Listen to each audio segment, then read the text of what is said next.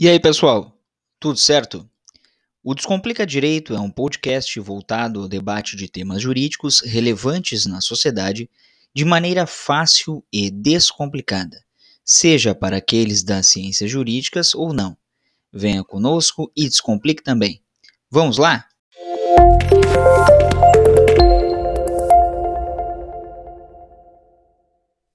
E aí, pessoal? Tudo certo? Mais um episódio do Descomplica Direito. Episódio especial com uma retrospectiva simples, singela, mas uma retrospectiva de 2022 dos principais julgados proferidos pelo Poder Judiciário Brasileiro. E aí fazendo um recorte para o Supremo Tribunal Federal com uma breve exceção do julgamento da Boate Kiss, do caso Kiss, pelo Tribunal de Justiça do Estado do Rio Grande do Sul. Vamos lá. O Supremo Tribunal Federal traz lá no seu site um resumo com os principais julgados, os principais julgamentos proferidos pela Corte em 2022. É claro que a discussão ainda continua com relação a, a enfim, muitos processos que talvez não devessem estar é, sob os cuidados, sob a análise da Suprema Corte Brasileira, mas a realidade é essa. E vamos então dentro da realidade do Poder Judiciário Brasileiro. No site do STF tem lá então esse resumo com os principais temas. E nós encontramos já no início de 2022 o plano de redução de letalidade policial e controle de violações de direitos humanos. O que tratava é, de uma, da implementação em 90 dias de um plano de redução da letalidade policial e o controle das violações aos direitos humanos pelas forças de segurança que deveriam então apresentar medidas objetivas. Isso acabou se estendendo em razão do período eleitoral. Agora, recentemente, o Supremo Tribunal uh, analisou novamente uma situação envolvendo o Rio de Janeiro, inclusive e especificamente tratando-se é, dos equipamentos de monitoramento, de câmeras de monitoramento na farda dos policiais militares e policiais civis, mas é algo que uh, chegou até o STF para que então a corte se manifestasse sobre o tema. Uh, outros outros temas que há muito estavam é, sendo aguardados pelo STF é, e outros que a discussão vem e vai, né? como, por exemplo, a fixação de condições obrigatórias, obrigatórias e cumulativas para a decretação da prisão temporária. Fala lá então, nesse julgado já ainda do início de fevereiro, que a decretação da prisão temporária somente é cabível quando for imprescindível para as investigações do inquérito policial, quando houver fundadas razões de autoria ou participação do indiciado. 3. For justificada em fatos novos ou contemporâneos. 4. For adequada à gravidade concreta do crime, às circunstâncias do fato e às condições pessoais do indiciado. E 5. Não for suficiente a imposição de medidas cautelares diversas. Vejam que já há um posicionamento com relação à prisão preventiva.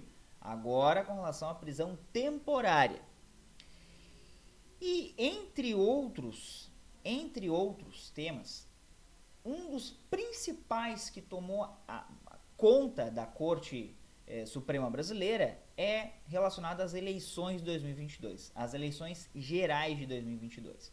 Além do franco combate a disseminação de fake news, e aí uma dobradinha entre o STF e o TSE, o Tribunal Superior Eleitoral, tivemos ali a questão de restrições de veiculação de propaganda eleitoral em meios de comunicação impresso e na internet.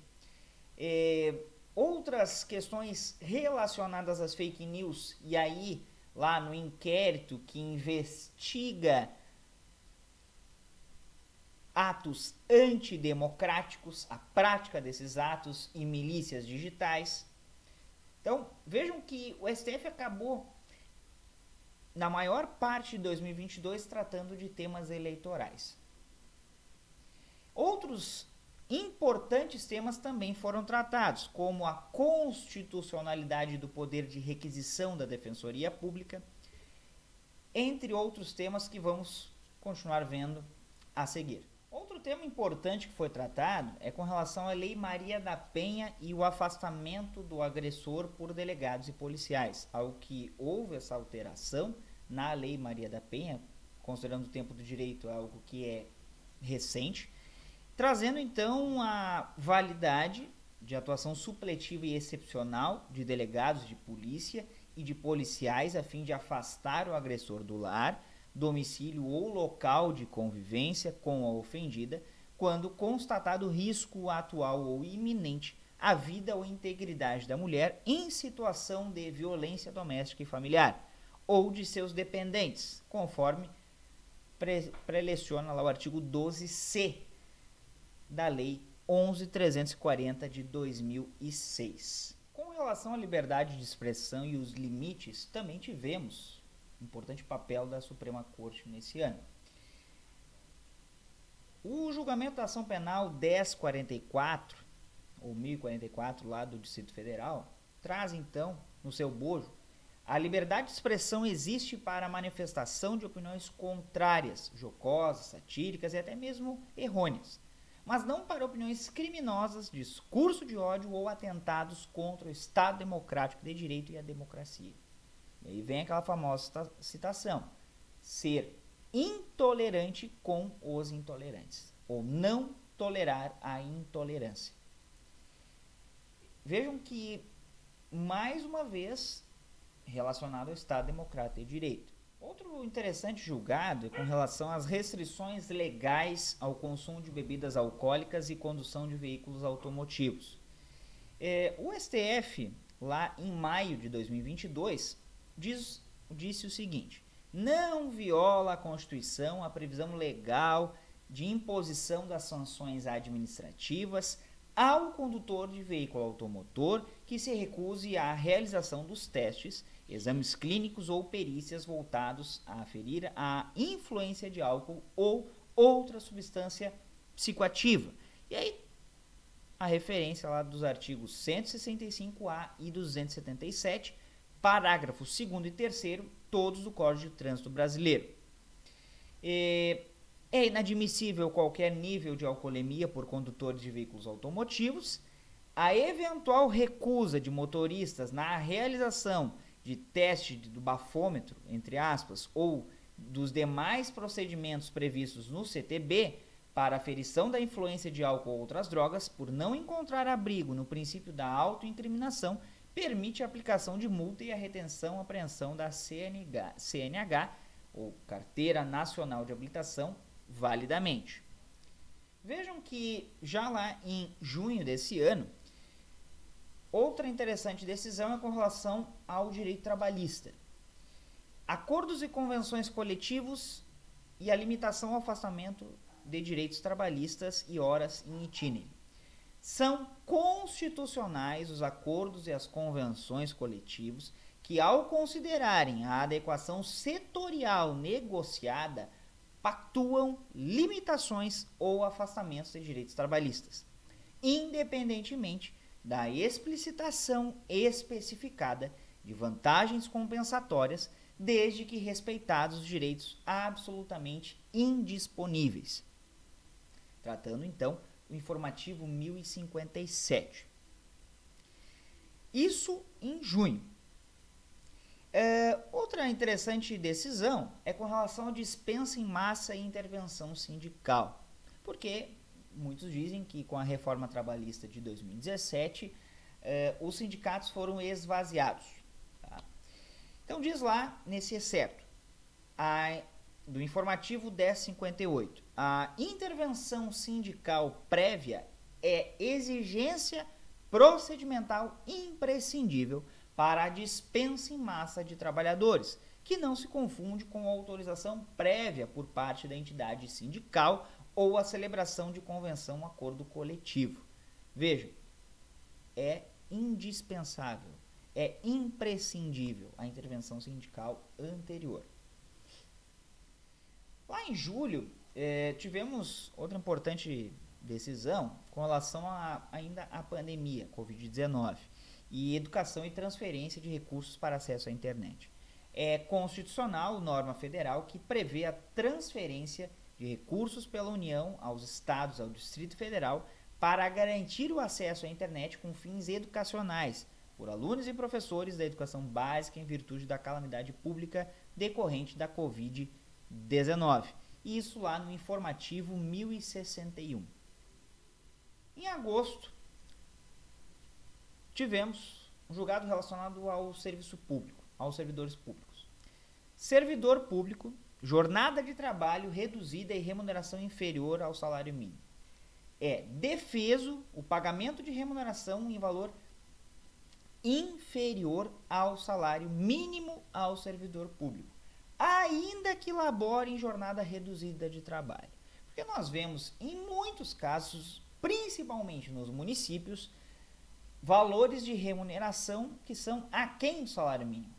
800, 900 reais. Hoje o salário mínimo é de 1.212 reais, pelo menos até 31 de dezembro de 2022.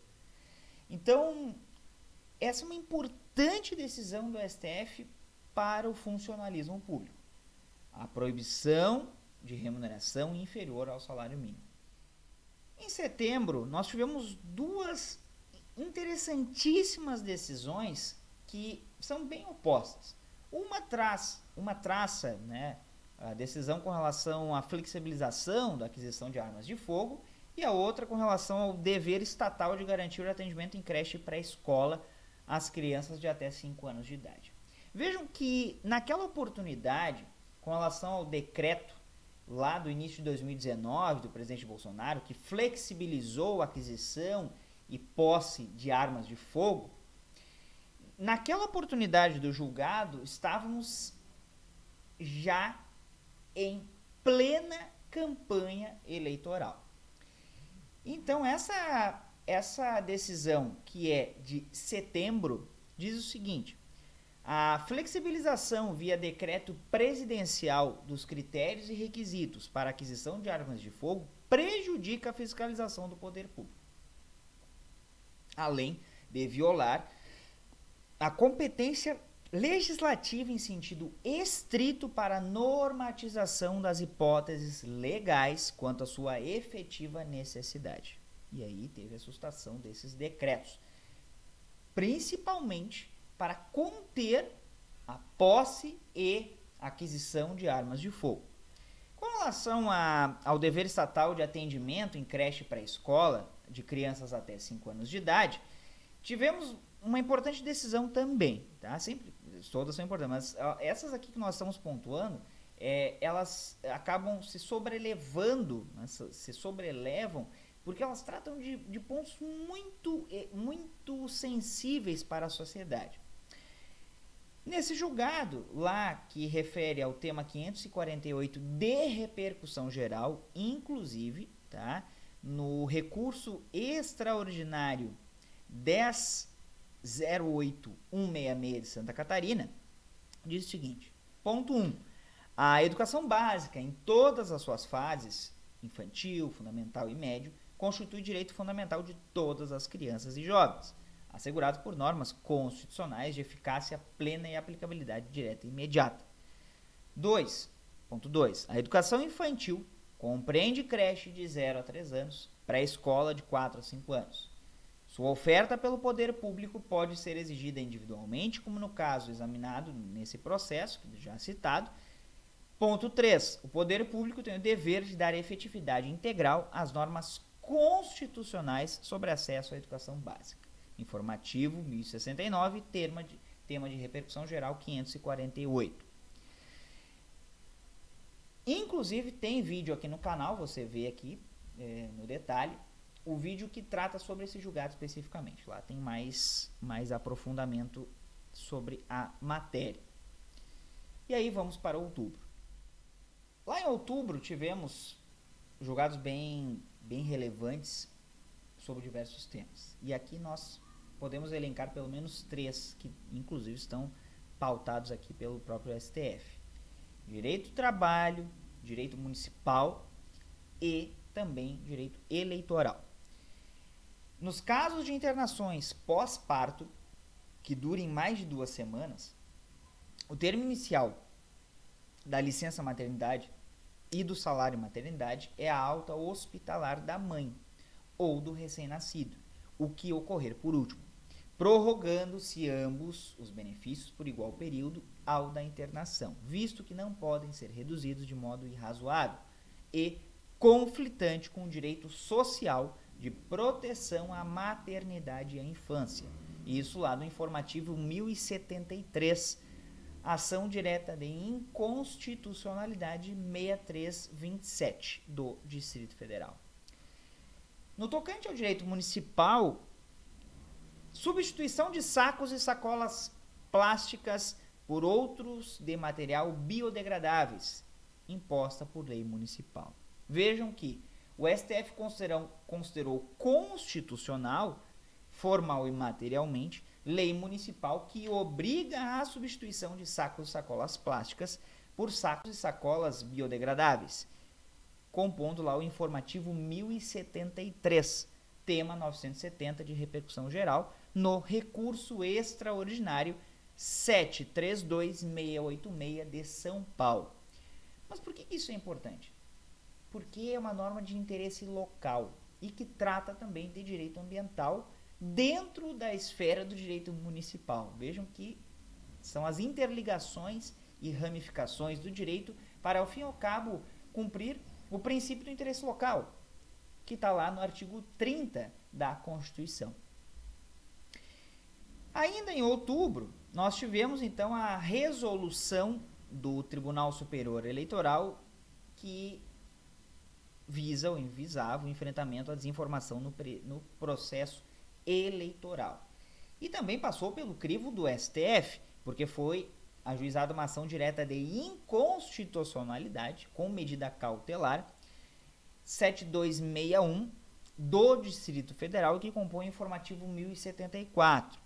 A resolução 23714 de 2022 do TSE que dispõe sobre enfrentamento à desinformação atentatória à integridade do processo eleitoral, não exorbita o âmbito da sua competência normativa e tampouco impõe censura ou restrição a meio de comunicação ou linha editorial na mídia impressa e eletrônica. Isso porque tratava-se de um especial, de um documentário que seria lançado inclusive aqui no YouTube por um determinado canal, um determinado grupo que tratava sobre o atentado ou como é o suposto, enfim, o atentado sofrido pelo então candidato após presidente Jair Bolsonaro lá em 2018. E isso foi entre aspas vetado, foi foi eh, impedido a partir da análise do do STF, ainda no âmbito da resolução do TSE.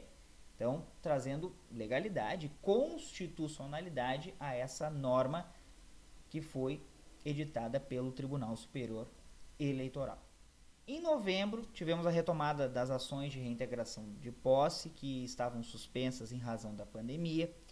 É, o reconhecimento do transporte coletivo interestadual quanto à gratuidade e redução de tarifa para jovens de baixa renda. Então, é constitucional por não ofender o direito de propriedade e os princípios da ordem econômica e do equilíbrio econômico-financeiro dos contratos administrativos, lei federal que determina a reserva por veículo de duas vagas gratuitas e, após estas esgotarem, de duas vagas com tarifa reduzida e no mínimo 50% para serem utilizadas por jovens de baixa renda no sistema de transporte coletivo interestadual de passageiros. Informativo 1076 nos autos da ação direta de inconstitucionalidade 5657 do Distrito Federal.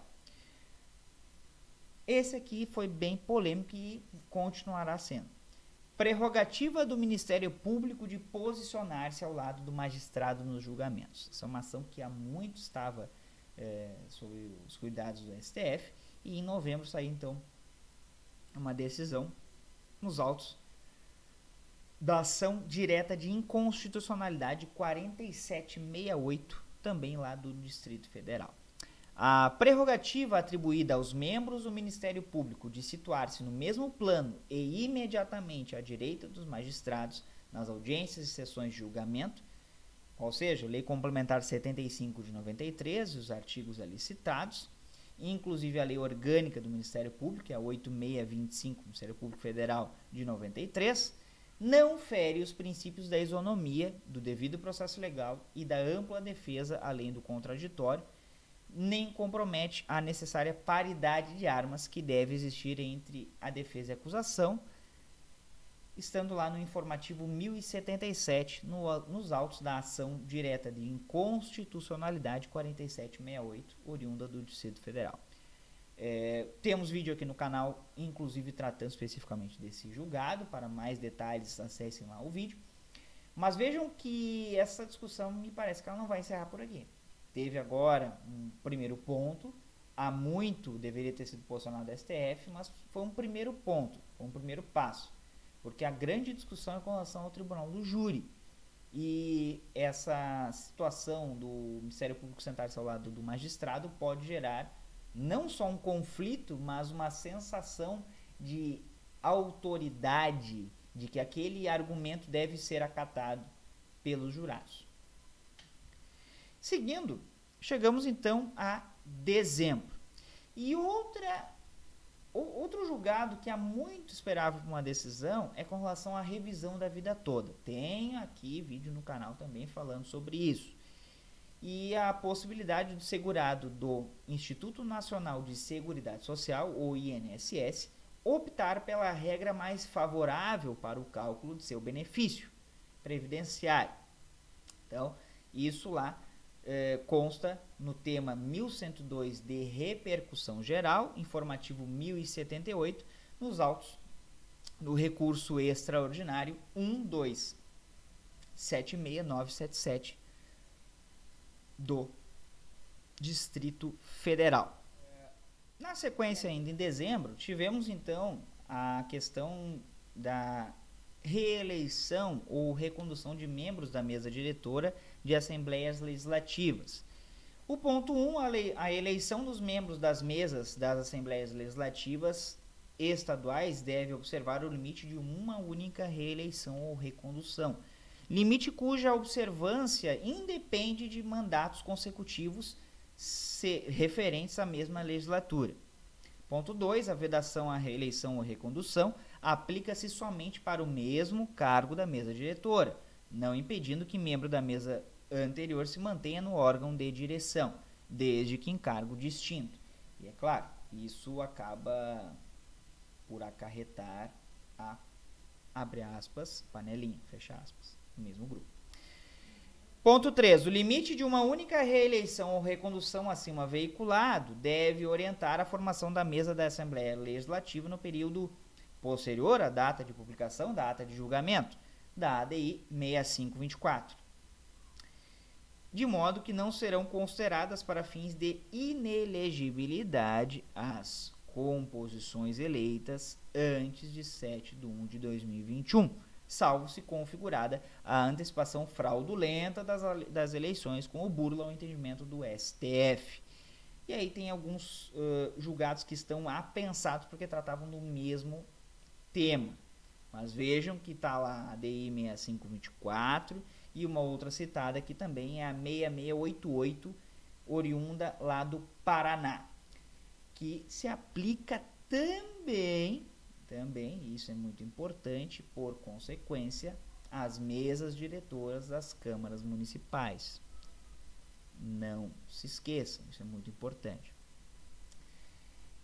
Esses foram os julgados do STF. Concordam, discordam? Bom, para maiores detalhes, acessem lá a página do STF, cujo endereço segue aí na descrição do vídeo. Agora vamos para aquela exceção, que é o julgamento do caso da Boate Kiss pelo TJRS. Vamos lá. Pessoal, temos vídeo, inclusive, aqui no canal, falando sobre a anulação do júri da Boate Kiss. Então, se quiserem maiores informações, podem eh, acessar o vídeo. Mas vejam que um, é um paradigma muito importante o reconhecimento dessas nulidades e a anulação do júri em si. Porque é um júri que acabou é, movendo com a imprensa, a mídia de todo o país teve muita atenção durante aqueles 10 dias lá no final do ano de 2021.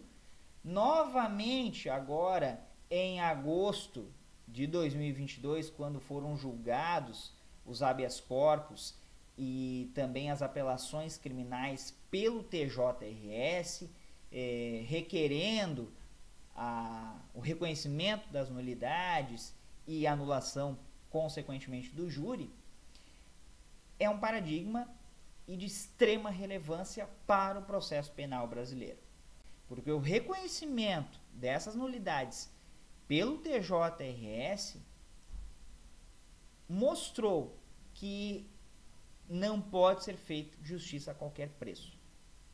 Que o respeito às regras do jogo, ao devido processo penal constitucional, deve prevalecer. Porque o processo serve, inclusive e principalmente, para frear os abusos autoritários, o autoritarismo, a força do Estado. Isso é de extrema relevância. Então, pontuados esses casos e que a maioria deles foi tratado, foram tratados aqui no canal Descomplica Direito, detalhem novamente, revejam os vídeos, enfim. Mas foram julgados que acabaram movendo de alguma forma o país de um modo geral. Não esquecendo que por algum tempo a corte esteve, corte, por exemplo, o STF, esteve debruçada sobre questões eleitorais que acabavam eh, saindo da esfera do TSE e chegando ao, ao STF. Então, eh, foram julgados de extrema relevância para o direito brasileiro nas mais diversas áreas e que devemos estar atentos. O que esperar para 2023? Deixem seus comentários aqui, comentem, enfim, me digam o que, que vocês acham que pode acontecer, quais outros julgados que eh, devemos aguardar. Enfim, essa foi a nossa retrospectiva do Direito Poder Judiciário desse ano, 2022. Eu agradeço pela companhia de vocês no ano de 2022. Agradeço por confiarem no projeto, por se inscreverem no canal, por comentarem, por deixarem o like, por acompanharem na, no podcast lá no Spotify. Agradeço por tudo isso. O que fazemos, fazemos por e para vocês, para universalizar o acesso ao direito, o acesso ao conhecimento jurídico de maneira fácil e descomplicada. Certo, pessoal? Agradeço a todos vocês. Um excelente 2023 e até lá.